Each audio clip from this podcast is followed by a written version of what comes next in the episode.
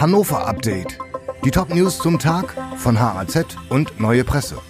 Sonntag, der 16. Juli.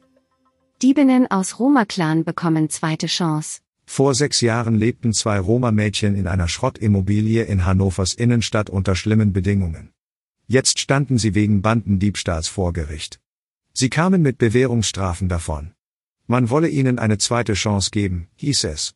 Eine der Angeklagten war wegen anderer Delikte bereits in Haft und kurz vor Antritt der Strafe Mutter geworden. Heinhölzer Bad bleibt wegen Vandalismus geschlossen. Unbekannte haben im Heinhölzer Naturbad Glasflaschen zerschlagen. Weil Scherben im Wasser landeten, musste das Freibad aus Sicherheitsgründen geschlossen werden. Um die Scherben zu entsorgen und mögliche Verletzungen von Badegästen auszuschließen, sollen nun sogar Taucher eingesetzt werden. Wie lange das Bad geschlossen bleibt, ist noch unklar. CDU fordert Wegtragegebühr von sogenannten Klimaklebern. Die CDU bekräftigt ihre Forderung, Klimaaktivisten auch in Niedersachsen zur Kasse zu bitten, wenn sie mit ihren Aktionen Polizeieinsätze auslösen.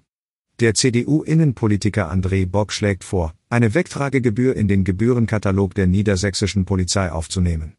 Die Aktivisten müssten für die ausgelösten Einsätze endlich auch in Niedersachsen finanziell herangezogen werden, sagte Bock.